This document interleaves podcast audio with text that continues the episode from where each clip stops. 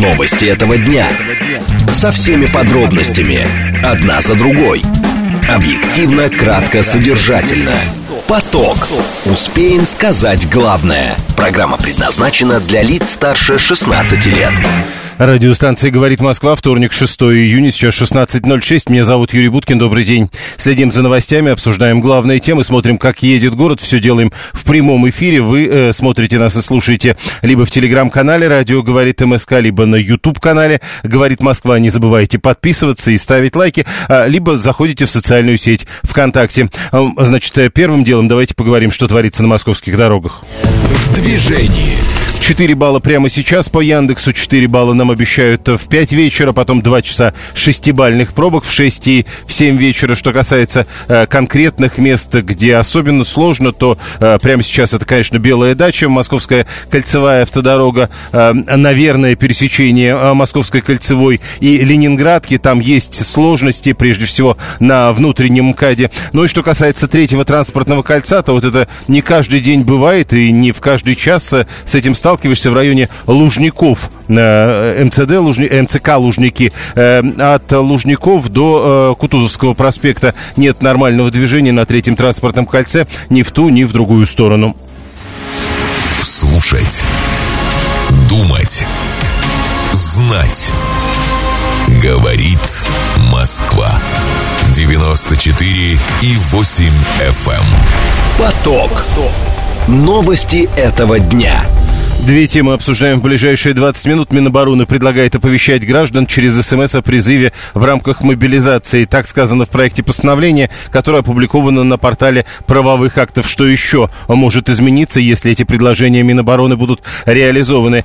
Первая тема. Вторая тема. В Государственной Думе предложили ввести отчисления за капитальный ремонт для тех, у кого не э, жилье, а апартаменты. Э, чем это вызвано? Об этом поговорим минут через 10. Срочное сообщение, прежде всего, в эти минуты. Это заявление министра обороны России Сергей Шойгу утверждает, э, что киевский режим, это его слова, цитирую по РИА Новостям, пятого режима пытался наступать на семи направлениях силами пяти бригад, был остановлен, потерял более 1600 военных. Э, дальше противник в ходе попытки наступления понес потери э, в 300 военнослужащих, 16 танков, 26 боевых бронированных машин и 14 автомобилей. Еще э, Шойгу говорит, попытки наступления ВСУ сорваны, противник остановлен, а российские солдаты и офицеры в боях проявили мужество и героизм. Напомню, это срочное сообщение в эти минуты появляются. Я цитировал по ленте РИА Новостей.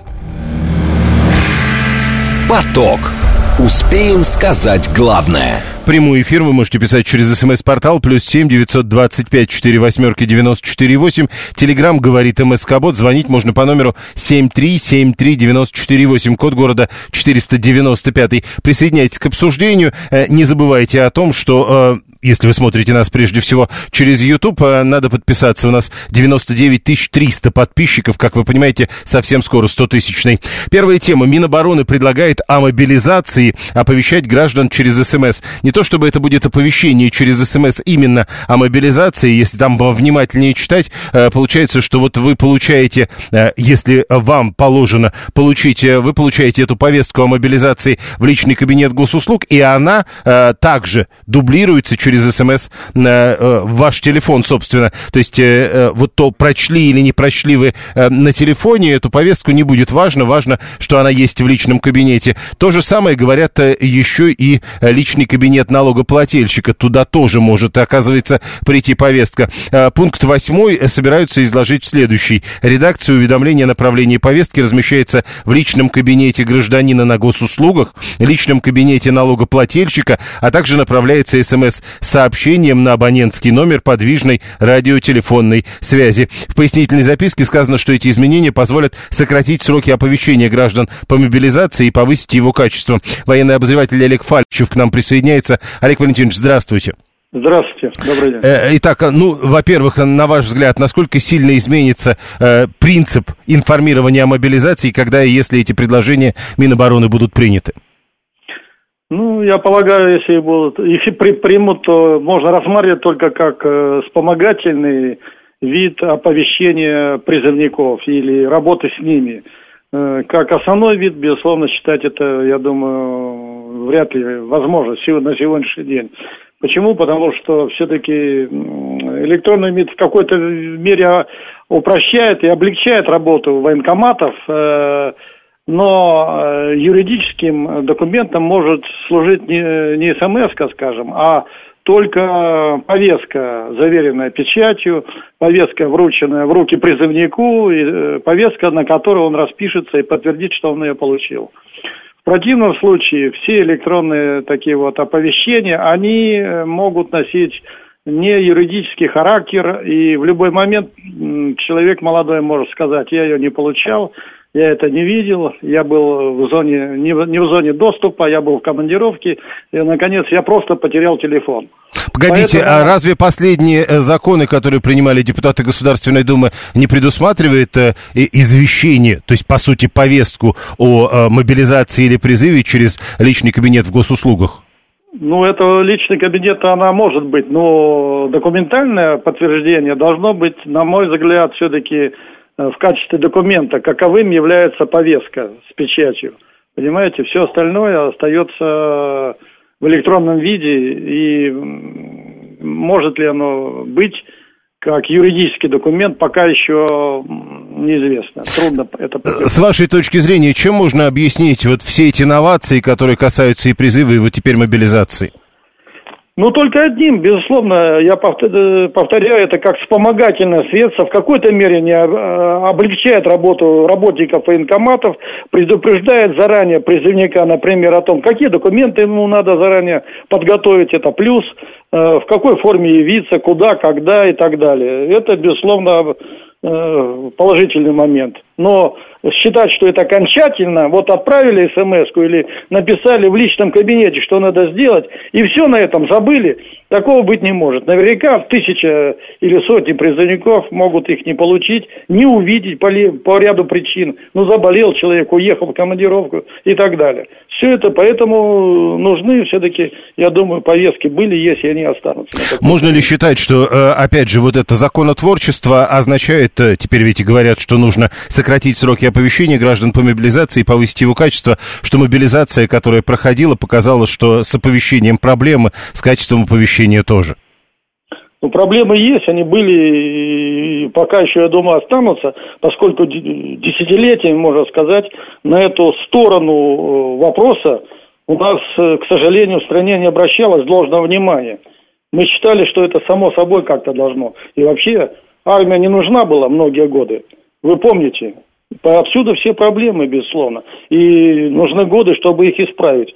Теперь вот один из э, вариантов, из пунктов, это вот переход на электронный вид оповещения. Но я, повтор... Но я подчеркиваю, э, это не решит э, всех проблем с призывом. Но погодите, ведь до этого, что бы там ни говорили в обществе, насколько я понимаю, больших проблем с призывом и наличием призванных солдат, в общем, не было. Ну, то есть не их... было, когда у нас были, были отказ извините, у нас были отказники, люди, которые не желали служить, вы вспомните, ну, было же такое, было. Э, не проводили сборы с военнообязанными, необходимые раз, которые надо было проводить, э, ну, раз хотя бы в два года. И так далее, и так далее. Э, это просто мы забыли об этом, может быть, или кто-то там забыл. Но я вспоминаю 90-е годы, вспомните, начало 2000-х. То есть Александр, который наш слушатель 569 пишет, готовит почву, будет так, прислали смс, не явился тюрьма, вы полагаете, так не будет? Ну нет, ну до тюрьмы вряд ли дойдет. С каждым человеком надо проводить воспитательную и разъяснительную работу. Работать персонально. Понимаете, здесь не может быть огульного подхода или там, знаете, такого шапкозакидательского. Вот, отправил смс и все все свершилось. Нет, с людьми надо работать, надо им объяснять, куда их призывают, зачем, на какой срок, для чего. Вот это самое главное. Э, э, в этом нет перебора, значит, письменная повестка, повестка в госуслугах, повестка в личном кабинете налогоплательщика, еще и смс-сообщение. Да, я думаю, перебора не будет, маслом кашу не испортишь.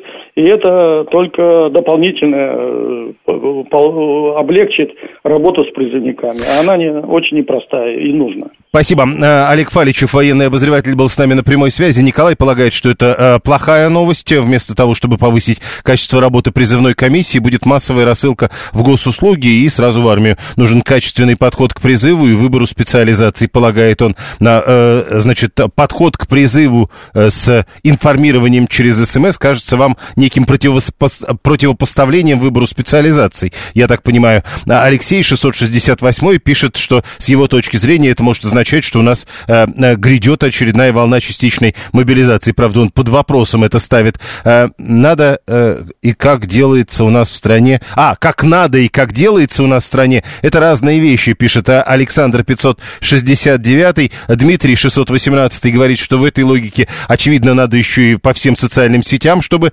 расходилось это оповещение. Григорий говорит, э, пусть присылают в электронном виде повестку, тогда я буду приходить по этой повестке, соответственно, через Телеграм э, ну и еще. Значит, повестка на госуслугах это нормально, пишет Виталий, тут вопросов нет. А смс вдруг законы и процедуры, вспоминаем, что э, должна быть какая-то подпись. Не знаю, э, э, 7373948. Э, создается ощущение, что страна живет только ради мобилизации и войны. Спасибо за такую жизнь. Э, кому сказать, задается вопросом Сергей 424, а Руслан 482 пишет, э, издревле в России повелось, что холоп всегда будет крайним. Э, при том, что я еще раз напомню, мы говорим исключительно об оповещении э, граждан о призыве в рамках мобилизации. Насколько я понимаю, об обычном призыве что-то подобное уже и так работает. В данном случае Минобороны предлагает оповещать граждан через СМС-портал. Э, кроме того, через личный кабинет налогоплательщика, личный кабинет гражданина э, на госуслугах. Ну, а СМС-портал в данном случае история такая. СМ... Тут так сказано в этом документе. СМС-сообщение на абонентский номер подвижной радиотелефонной связи. 7373948, телефон прямого эфира. Э, пока, если вы дозваниваетесь, то вот, э, во-первых, по поводу этого сидра ну, точнее, условно говоря, Сидра. Следственный комитет просит арестовать подозреваемого по делу о массовом отравлении. Речь идет о ситуации э, то ли в... А, это в Ульяновске. Из Саратова РИА Новости пишет. Следствие просит Ленинский районный суд Ульяновска заключить под стражу бизнесмена из Самары, которого подозревают по делу о массовом отравлении. В Ульяновской области больше всего отравлений этим самым разливным сидром. Продолжают приходить сообщения о высказываниях Шойгу за три дня боев министр обороны России говорит, потери ВСУ составили уже 3715 военных, 52 танка, 207 бронемашин, 5 самолетов, 2 вертолета, 48 орудий полевой артиллерии и 53 беспилотника. Э, и особо нужно отметить умелые действия оперативно-тактической, штурмовой и армейской авиации России. Уничтожено 5 танков и 29 других бронемашин. Большими буквами в качестве э, информационных заголовков заголовков молнии в эти минуты приходит высказывание министра обороны России. Внимание! Говорит Москва. 94 и 8 FM. Эм. Поток. Успеем сказать главное. Елена возвращает нас к истории, которую мы обсуждали. Она говорит, представляй, как разгуляются мошенники, ведь смс нельзя отправить с городского номера военкомата, только с мобильного. Какая гарантия, что это не чья-то шутка или подмена номера? Это очень просто, Елена, ведь я прочел с самого начала до самого конца. Э, если вы получаете такое смс-сообщение, вы легко можете проверить, что у вас на госуслугах. Если у вас нет госуслуг, э, личный кабинет налогоплательщика. Ну и то, что говорил Олег Фаличев, ведь э, параллельно еще, скорее всего, будет повестка.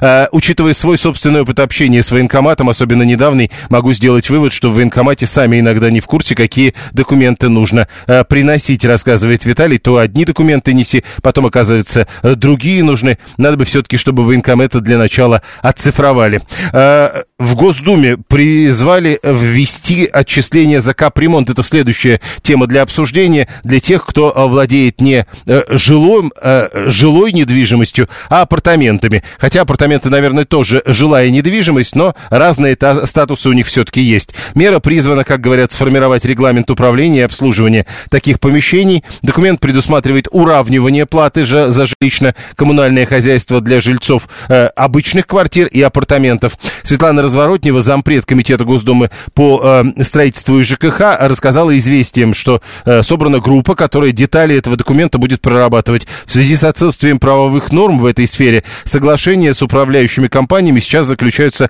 на условиях свободы договора. Парламентарий добавила, что такие объекты, на такие объекты не распространяются требования по минимальному набору услуг. И все-таки э, минимальный набор услуг, значит, требования не распространяются, а за будущий капитальный ремонт надо платить. Получается как-то так. А, с другой стороны, ведь э, если вы владелец части недвижимости в неком э, жилом доме, Пусть это даже апартаменты, вы же понимаете, что рано или поздно этот большой жилой дом, частью которого вы владеете, э, придется ставить на капитальный ремонт. Да, не сегодня, да, через какое-то время, но это будет стоить денег. А кто будет платить за этот капитальный ремонт? Понятно, что вы. Другой вопрос. А, будет ли у вас столько денег? А тут можно накопить. Э, Сергей Колунов, член Комитета Госдумы по строительству и ЖКХ, он к нам присоединяется. Сергей Владимирович, здравствуйте. Добрый день. Итак, э, все-таки вот эта история, значит, э, апартаменты, они чуть иначе описаны для человека, когда он э, покупает, э, собственно, эту жилую площадь. Там все-таки есть э, требования, которые не выставляются, а тут получается, что практически как за квартиру платишь. Это правильно? Ну, ну, послушайте, давайте вот так сразу, мы же точно должны все давайте. цитировать. Ну, во-первых, э, человек покупает нежилую площадь. Апартаменты – это не жилые помещения. Но в них же Но... живут, скажут вам. Послушайте, ну, жить можно и в офисе, жить можно и во дворце, и где угодно. Но если мы говорим с вами о документах четко, мы же с вами мы же не можем по-другому это называть. Жить можно где угодно. Так вот, люди покупают нежилое помещение, и поэтому к нему нужно относиться именно как к нежилому. Поэтому и коммунальные платежи по данному, по данным а, помещениям они выше, потому что они относятся к коммерческим помещениям. Жилые помещения, там коммунальные платежи ниже. Но если это так, э, если это не жилое помещение, есть ли, э, логично ли распространять на эти нежилые помещения историю с капитальным ремонтом? Конечно, с капитальным ремонтом, конечно же, да. Конечно, да, потому что все здания, если вы собственник здания, то вы должны о нем заботиться. Если вы, э, если вы, вы находитесь в здании, которое там какой-нибудь э, кому, это, там, социальный наем или аренда, это дело собственника. Всегда капитальный ремонт здания – это дело собственника здания. Или у того, у которому здание находится в долевой собственности. Погодите, тогда э, вот тут на, начинают сразу наши слушатели писать, а вот магазины, например, кап, э, платят за капитальный ремонт, э, которые расположены в таких домах? Конечно, платят. Они же тоже у них же все, они же тоже в долевке участвуют. Ага. А, и либо платят за аренду, и из этой аренды платится. Нет, нет, арендатор платит чисто аренду. А собственник, который получает аренду, это его доход. Соответственно, ну, он там распоряжается им как угодно, но за, за помещение, которое у него в собственности, он должен платить налоги, ну, понятно, налоги угу. имущество, и плюс еще коммунальные платежи. Когда вы... С тем, с тем э, видом недвижимости, который у него есть когда вы говорили о том, что э, при всем при том э, это коммерческая недвижимость и, следовательно, плата за ЖКХ для коммерческой недвижимости оказывается выше, на практике это действительно так, надо ли полагать, что и плата за капремонт в результате за такие э, квадратные метры будет выше? Конечно, конечно. Но давайте только еще раз. Ну, вы здесь, вы знаете, как бы все вот в деталях. Во-первых, э, это жильцы э, жилых зданий платят ЖКУ, то есть э, жилищно-коммунальные, жилищно-коммунальные услуги. А э, владельцы нежилой недвижимости платят за коммунальные услуги. Ж мы давайте с вами опускаем, если говорим о, не, о нежилой недвижимости. Ага. Э, на ваш взгляд, как долго это все будет разрабатываться и когда реальные платежи уже пойдут? Вы знаете, на самом деле, а, вот эта инициатива, я только сегодня познакомился, но в рамках нашего комитета мы эту инициативу еще не изучали. Поэтому то, что вы сейчас обсуждаете, это инициатива непосредственно моей, моей коллеги, депутата Разворотневой, но, коли она набирает обороты, мы в любом случае, при, как выйдем только из региональной недели, на следующей неделе встретимся, обсудим и обязательно будем извещать о ходе разработки данной законодательной инициативы коллеги э, Разворотного. Спасибо. Сергей Колунов, член Комитета Госдумы по строительству и жилищному коммуна... жилищно-коммунальному хозяйству. Он с нами был на прямой связи. Итак, депутаты работают над этим, и явно а, активность работы над этой инициативой будет увеличиваться. А это кажется логичным. Действительно, если есть одна квартира, есть другая квартира, то и то, и другое рано или поздно придется ремонтировать. И, следовательно, если э, за одну квартиру платится э, специальное отчисление на капитальный ремонт, за другую они должны платиться тоже. Или нет? 7373948. 792 нам рассказывает какие-то дикие цифры.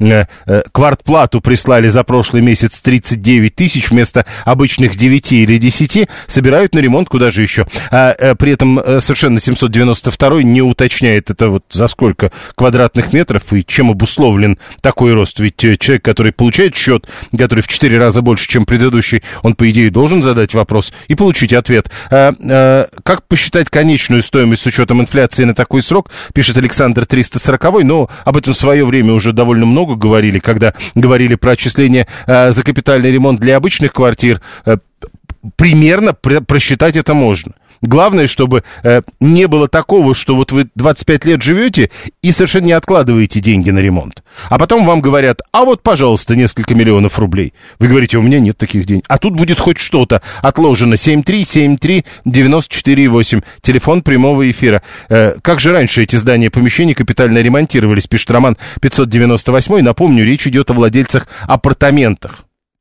Понимаете, какая штука? Чувствуете, какая история? Э, раньше, э, когда это появилось? Такие здания, которые строились как э, апартаменты, скорее всего, еще не дожили до первого капитального ремонта. Слушаем вас, здравствуйте. Алло, добрый день. Да. Ну, ремонтировать будут не квартиры, и ремонтировать не квартиры, а здания. Ну, квартиры в зданиях. Те коммуникации, которые принадлежат как бы всему зданию, чтобы здание функционировало. Логично. И внешне, да. Платить, я считаю, владельцы коммерческой и некоммерческой недвижимости должны одинаково, потому что некоммерческая недвижимость, жилой фонд, люди платят огромные деньги, да, а, то есть э, абсолютно не вкладывают э, при ремонте столько денег, сколько платят жильцы, понимаете? Кто, не, кто, кто не платит, кто не вкладывает? А? Кто не вкладывает? И, смотрите, ремонт жилого фонда стоит дешевле, чем э, та сумма, которую платят жильцы. А откуда вы это знаете?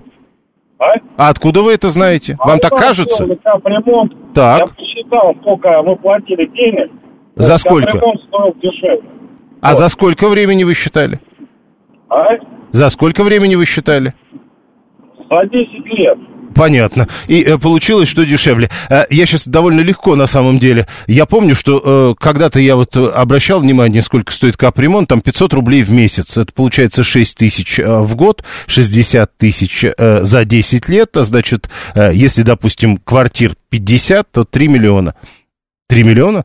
Или сколько? Или 300 тысяч. А, в общем, надо посчитать. У меня в 32 году э, дом покрасить должны. Это считается капремонтом, утверждает Григорий 859 а, 530 А что у нас делают капремонт, а то дому скоро сотка стукнет, а, а тут не гугу. Ду, делают, не знаю, как у вас, но вот у нас, например, в Москве делают капремонт точно. Я как минимум переживал это дважды за последнее время. А, буржуй с коммерческой недвижимостью, пишет Виталий 618, должен платить больше, чем простой трудовой мужик. А то у них денег много, в Лондоне детей учат. Логично. Все ведь, у кого коммерческая недвижимость, все, кто покупает апартаменты, они, конечно, учат детей в Лондоне. Это мы тоже понимаем. А как да, это было. Надо что-то решать все-таки с апартаментами. Все-таки это жилье, а не магазин, пишет Григорий. Но это жилье, которое э, покупается для того, чтобы э, быть на коммерческом рынке.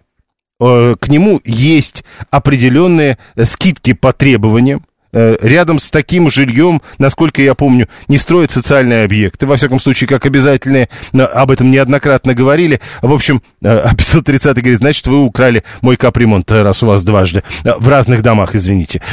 Уравнять статус обычных квартир и апартаментов и дело с концом. Вот как надо делать. Апартаменты за границей, это, как правило, номера гостиниц, которые сдаются на длительный срок. Ну, примерно то же самое и апартаменты в Российской Федерации. Это дома, которые э, находятся в таких местах, где жить, в общем, неправильно, ну, там, допустим, между дорогами, э, или вот э, какие-то такие места, где обычный дом не построишь. Строят дом, где апартаменты, которые сдаются, видимо, на длительный срок, но для постоянного жительства они не предназначены. Григорий, в Петербурге много исторических зданий, там не ремонт, там реставрация, а это дороже. Зачем буржую с апартаментами детский сад, пишет Виталий. Прямо сейчас новости, потом реклама, потом продолжим. Новости этого дня. Со всеми подробностями. Одна за другой. Объективно, кратко, содержательно. Поток. Успеем сказать главное. Радиостанция «Говорит Москва», вторник, 6 июня, 16.36. Меня зовут Юрий Буткин. Мы продолжаем в прямом эфире. Вы смотрите нас либо в Телеграме, либо на YouTube-канале, либо в социальной сети ВКонтакте. Вы пишите нам через СМС-портал, через Телеграм, либо прямо звоните в студию по номеру 7373948. Мы следим за лентами новостей, мы обсуждаем главные темы и смотрим, как едет город. В движении. Москва едет достаточно спокойно. Прямо сейчас 4 балла, э, как это и было, собственно, полчаса назад. 4 э, балла нам обещают и через полчаса, и только в 6 и в 7 вечера. Яндекс предполагает, что в городе будут шестибальными, э, пробки будут шестибальными. Более серьезных не обещают. По-прежнему наибольшие сложности видны на МКАДе в районе Белой дачи, на МКАДе в районе пересечения с Ленинградкой, на третьем транспортном кольце традиционно на, в северной части между Ленинградкой Ленинградкой и проспектом Мира, и в ту, и в другую сторону. Ну, а что касается Садового кольца, то тут а, проблемы почти на всем протяжении, ну, такие не бордовые, даже не красные, а скорее желтого цвета. А более серьезные сложности в районе Павелецкого вокзала. Слушать. Думать. Знать. Говорит Москва. 94 и 8 FM. Эм. Поток. Поток. Новости этого дня.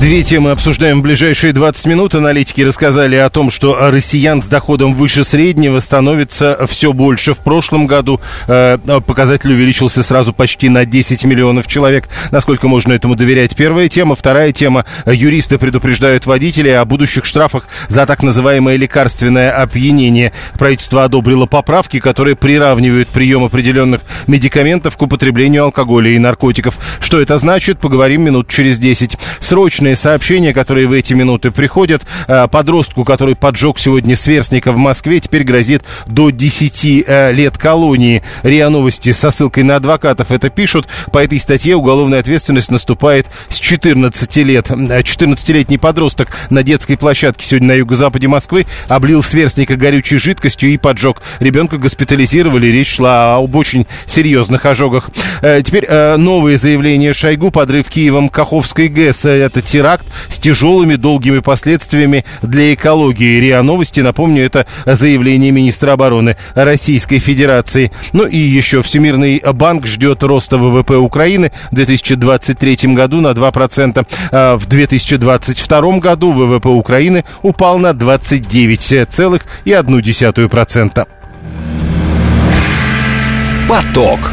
Успеем сказать главное. Аналитики рассказывают о росте числа э, граждан России с доходом выше среднего. Известия пишут, э, ссылаясь на исследование сети Финэкспертиза, доля населения страны с ежемесячными доходами от 45 тысяч рублей выросла до 36,2%. Э, правда, надо сказать, что там, например, в Чукотском автономном округе таких много. Аналитики говорят, что прибыль менее обеспеченных групп населения росла быстрее, чем у более состоятельных, благодаря повышенной индексации социальных выплат. Как бы то ни было, э, россияне с доходом выше среднего, их становится много больше. Э, показатель увеличился почти на 10 миллионов до 53,1 миллиона человек. И тут э, совершенно справедливый вопрос тут же формулирует 530 то есть получается, что 45 тысяч это и есть средний доход по научным данным на 2022 год. Агван Микаэлян, член Совета директоров Международной аудиторской э, консалтинговой сети Финэкспертиза, он с нами на прямой связи. Агван Сергеевич, здравствуйте. Здравствуйте. Итак, э, сегодня вот вы наверняка же читали, со ссылкой на вас, насколько я понимаю, пишут, что э, э россиян с доходом выше среднего в прошлом году стало на 10 миллионов больше. Это угу. звучит очень так мощно. А дальше пишут, что доля населения с доходами от 45 тысяч э достигла 36,2. Так 45 это и есть выше среднего? Совершенно точно. Значит, э, у нас каждый год подводится цифра, какая у нас есть э, в России средняя заработная плата. Мы исходим из этой средней заработной платы как, как, как э, неким маркером. Есть вообще средняя заработная, есть медианная. Медианная даже немножко пониже. А вот средняя, да, она, она более высокая цифра, так сказать, да, она составляет на сегодняшний момент 45 тысяч рублей. Вот это И не вот... очень... Подождите, давайте вот это просто уточним, потому что действительно есть средняя, есть медианная, но получается и средние бывают разные. Вот я смотрю, например, а, данные Росстата. Январь 2023 63 260 рублей. Нет, надо взять все-таки э, как бы из Росстата, так вот, ну, не знаю, откуда цифру, цифру вы эту взяли, значит, да, вот. Ага. Мы пользуемся абсолютно точно Росстатом, потому что э, мы не пользуемся никакими, э, как, как бы сказать, частными или там э, э, ограниченными исследованиями. Это, это абсолютное исследование. Росстат по всей стране, по всем регионам, да. На ага. сегодняшний момент, так сказать, средняя цифра по стране за год 2022 год составляет 45 тысяч рублей. Так, Это э... с учетом и заработных плат, и всех социальных выплат. Угу. Очень Ти... сильно подчеркиваю, потому что это, это играет очень важное значение, социальные выплаты, так сказать, да. Можно сказать, что это основная причина, почему количество людей так серьезно выросло. То есть, э, все-таки это не рост заработной платы, а как раз социальные выплаты к этому привели? Да, основной, основной, э, основной причиной роста, да, вот от из 30% до 36% э, количества людей, у которых э, доходы выше среднего, да, это, это, конечно, социальные выплаты. И э, вот эти 53 миллиона человек, которые получают э, выше средней э, зарплаты по стране, это доход на человека в семье, то есть на конкретного человека с учетом детей? Или это мы говорим о работающих людях исключительно? Мы сейчас говорим именно о работающих людях, потому что если в семье, эта цифра будет несколько другая. Угу. Теперь а вот эти 53 миллиона людей, которые получают выше среднего, это хорошая цифра? А вы знаете, это в абсолютном выражении оно не кажется сказать, каким-то таким супер блестящим. Это совершенно однозначно. Эм, при этом нельзя сказать, что эта цифра плохая. Если абсолютное выражение сказать, там хотелось бы, конечно, побольше. Я, знаете, как бы к чему хочу поапеллировать. Если разговаривать с россиянами, проводилось миллион опросов. Миллион опросов, сказать, да, вот как бы сколько человек э, считает э, необходимым для себя нужным, вот как, какая его мечта, так сказать, да? И вот если вот эти мечты усреднить, то э, в среднем россияне хотели бы получать не менее чем 85 тысяч рублей. То есть это ниже 45 тысяч, да, чем, чем та мечта, которым в среднем живет э, среднестатистический россиянин. Поэтому это я считаю плохо. Но то, что эта цифра выросла сама по себе, это хорошо. Еще одна вещь. Э, прибыль менее обеспеченных групп населения растет быстрее, чем более состоятельных слоев, как раз из-за социальных выплат, о которых вы уже упоминали. А это хорошо? Ну, в принципе, считается, что это один из признаков социальной справедливости, когда вот разницу между наиболее богатыми и наименее бедными, так сказать, сокращается. В данном случае сокращение есть. Я бы не сказал, что это какое-то какое-то супер радикальное но чем больше количество людей, которые имеют э, заработную плату выше средней по стране, тем больше, э, как бы сказать, тем более стабильна ситуация. Это, это, это, это правильное движение в нужном направлении. Я считаю, что вот эти большие, ну колоссальные, наверное, беспрецедентные социальные выплаты прошлого года, они свою положительную роль сыграли. Это абсолютно однозначно. А Не получится ли так, что в этом году, соответственно, все цифры пойдут вниз просто потому, что не будет социальных выплат? Ну, во-первых, начнем с того, что социальные выплаты в этом году уже идут тоже, да, вот некоторые вещи, так сказать, э, продолжаются, да, вот некоторые программы, это поддержка э, семей с детьми, это единовременная поддержка при рождении ребенка и так далее, поэтому э, не, не все программы свернуты. Во-вторых, посмотрим, не будем забывать, что еще в этом году подняли зарплату бюджетникам, так сказать, да, вот есть, вообще-то говоря, рост зарплат и в среднем по э, экономике, по коммерческой, да, вот не только по государственной. Поэтому э, думаю, что отката не будет. Может быть, рост будет не настолько э, таким резким, как вот, допустим, 22 по сравнению с 21, да, там на целых там 6%. Угу. Возможно, не такой рост будет, но рост, мне кажется, еще будет. Еще два вопроса э, от наших слушателей, которые, э, во-первых, Конечно. все абсолютно уверены в том, что э, вот эти э, большие зарплаты контрактникам, которые участвуют в специальной военной операции, угу. учитываются э, при подсчете средней заработной платы, и, соответственно, они и приводят к ее росту. Э, ну, во-первых, начнем с того, что столь высокие зарплаты, которые контрактникам платят, так сказать, как правило, стали э, где-то начиная с осени. Да, вот не будем об этом забывать. До осени зарплаты были совершенно не такие, так сказать, да, вот, то есть как бы первые э, полгода специальной военной операции не была такой устоявшейся вот, э, вот эта вот цифра, mm-hmm. которую потом начали озвучивать. Только после того, как началась мобилизация, там эти цифры начали повышать, стабилизировать, сделали всех одинаковыми и так далее. И поэтому они, конечно, тоже повлияли, но это влияние, сказать, ну, грубо говоря, один квартал, маленьким хвостом. Угу. Еще один а вопрос. в этом году они, конечно, повлияют серьезно, потому что надо как бы понимать, что контрактная армия растет. Это данные, так сказать, открытые. Россия увеличивает армию, так сказать, если меня память не изменяет, по планам на 350 или 400 тысяч человек и увеличит именно его на контрактную часть в э, среднюю зарплату, эти зарплаты входят, и, следовательно, про продолжится рост. Безусловно. И еще один вопрос. А согласно уже опубликованным этим цифрам, значит, э, в целом по стране 36,2 доля населения из тех, у кого доходы выше 45, а э, в Чукотском автономном округе 78,2. Ну, понятно, там и расходы выше, и зарплаты выше, чем средние по стране. А Москва насколько выше средней по стране?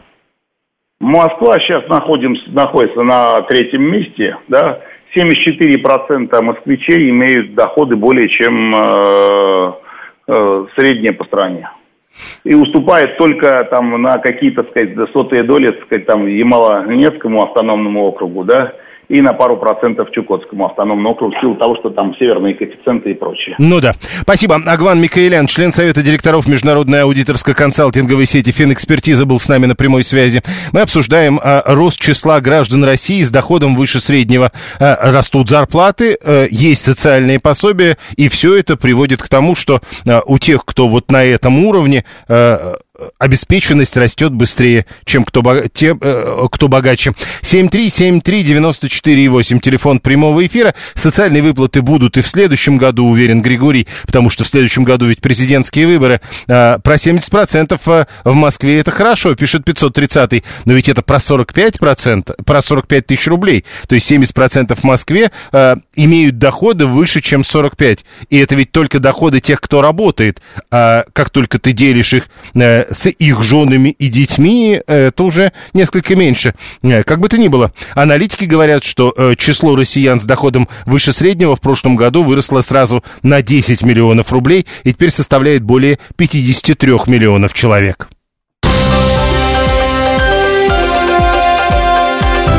Внимание! Говорит Москва. 94 и 8 FM. Эм. Поток. Успеем сказать главное. Еще одна тема. Сегодня пишут про одобренные правительством поправки, которые э, приравнивают прием определенных медикаментов к употреблению алкоголя и наркотиков. Подготовленный законопроект направлен на устранение существующего правового пробела. Действующие нормы не позволяют привлекать к ответственности автовладельцев, чье состояние опьянения вызвано препараты, кото- препаратами, которые не относятся к психотропным, но способны ухудшать внимание и реакцию.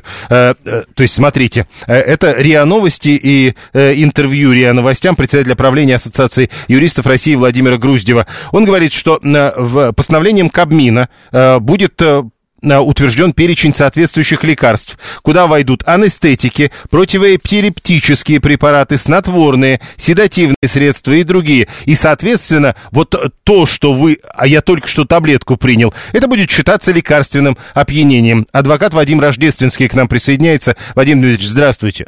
Здравствуйте. А действительно, вот сейчас просто я много раз слышал э, эти разговоры, что да вот я вот лекарство пил, а алкоголь не пил, а меня оштрафовали. То есть сейчас это невозможно. А, ну, я бы сказал как, что да, законопроект э, этот есть, он действительно зарегистрирован, проходит соответствующие процедуры, но пока у нас э, в действие э, ничего не введено. То есть это некий инфоповод, который был э, в конце 2022 года, когда поступил соответствующий запрос из суда в Конституционный суд, и Конституционный суд э, разъяснил о наличии некого пробела, да, что когда у нас э, фактически человек может находиться в состоянии опьянения под воздействием каких-то лекарственных препаратов, но лишить его водительского удостоверения э, не могут, потому что у нас в административном кодексе исключительно говорится про алкогольное, наркотическое опьянение, но никак от какое-то воздействие от лекарственных препаратов.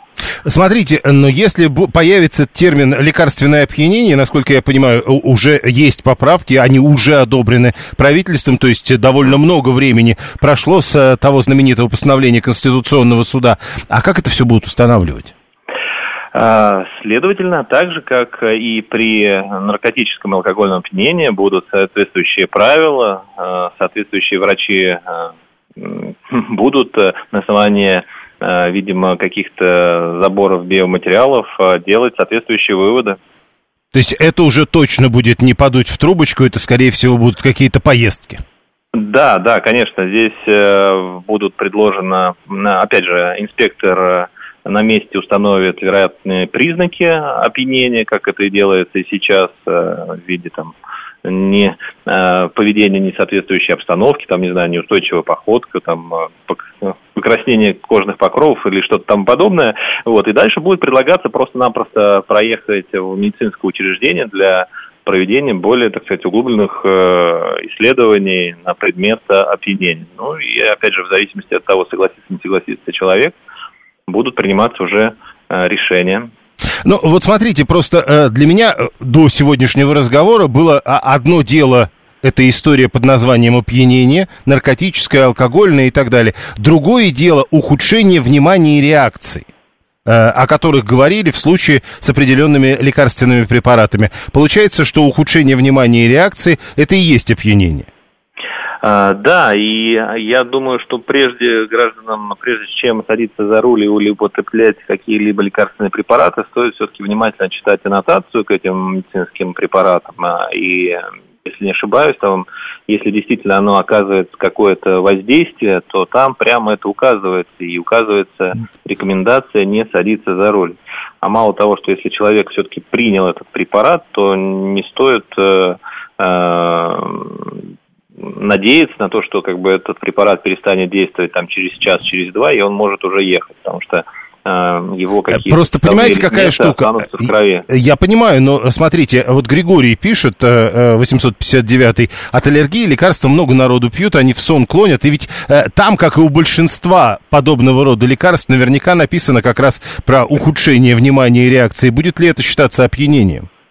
А, вот это мы уже будем видеть непосредственно, когда у нас будет определенная методика, утвержденное э, определение, тогда уже будем четко говорить. А практика до недавнего времени, она существовала такая, что людей лишали действительно прав и штрафовали, э, которые принимали препараты по назначению врача, А, то есть поэтому вот, э, к сожалению, у нас э, водитель всегда фактически виноват.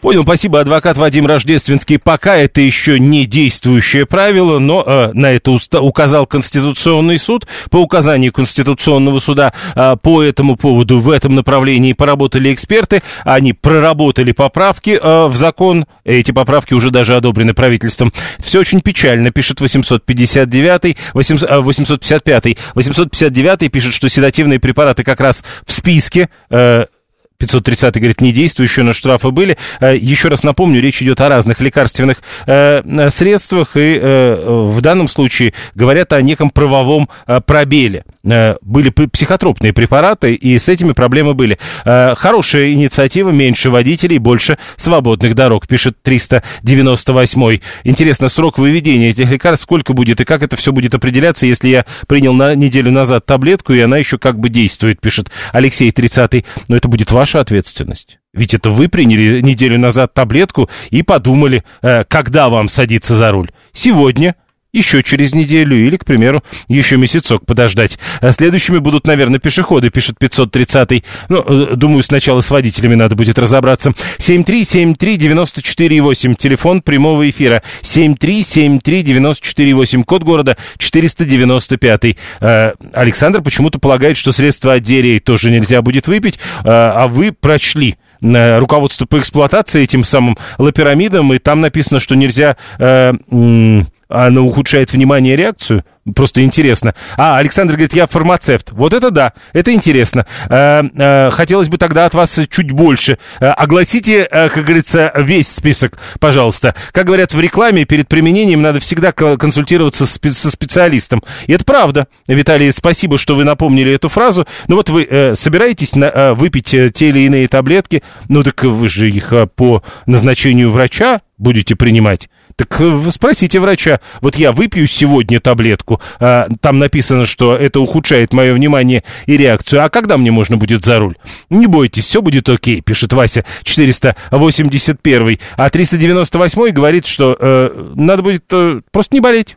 Если не болеешь, то все хорошо, а если болеешь, то тогда естественный отбор, извините. То есть права аллергику можно будет иметь, а таблетку от нее выпить будет нельзя, пишет 730. Ну почему же? А Вы имеете право управлять транспортным средством в тот момент, когда вы не выпили таблетку, которую нельзя выпивать. Ну зачем э, усиливать проблему? Вы имеете право, когда у вас все хорошо, когда мы все э, не пьем таблетки, мы здоровые, а вот когда мы пьем таблетки, мы недостаточно здоровы. 7373948. Вы когда простынете, и у вас температура 38,5, вам тоже, наверное, лучше все-таки не управлять транспортным средством. Прошу вас, здравствуйте. Здравствуйте, Алексей Крылатский. Ну, слушал уже не кучу мнений экспертов по этому поводу. А, во-первых, проблем у вас не будет, если вы не дадите повода сотруднику Это ДПС. понятно.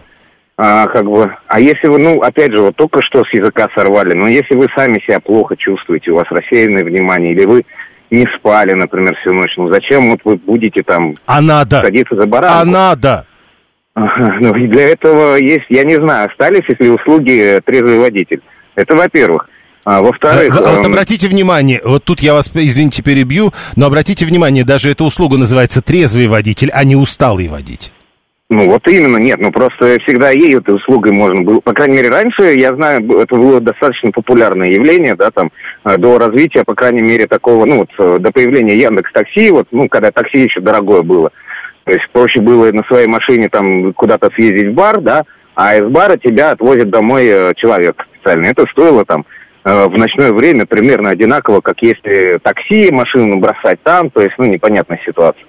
Вот. Опять же, это единственное может иметь негативный эффект, потому что не прописана дозировка. Вот. И негативный эффект может быть э, в том случае, если случится ДТП. А причем, ну, ДТП, когда, э, там, ну, допустим, с повреждениями серьезными, да, там, с травмами людей, когда уже забор крови, там, ну, то есть все анализы медицинские, они будут обязательны.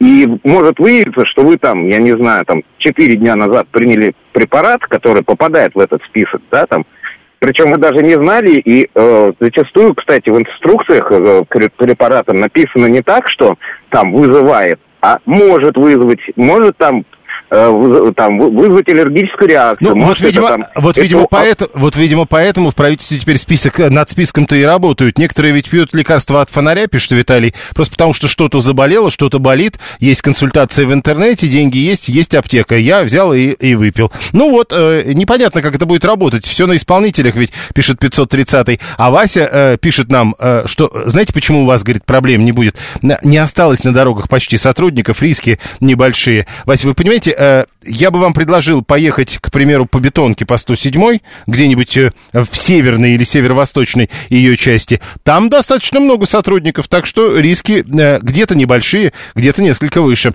703 я думаю, что эпилептику можно права иметь, а таблетки они пьют ежедневно и пожизненно, пишет 703 Ну вот вопрос, если эти препараты окажутся в этом списке, то, видимо, и права нельзя будет иметь, ведь медкомиссия, она ведь не на всю жизнь, мы же понимаем. Что значит не знали? Как это не знали? Григорий не понимает. Далее новости.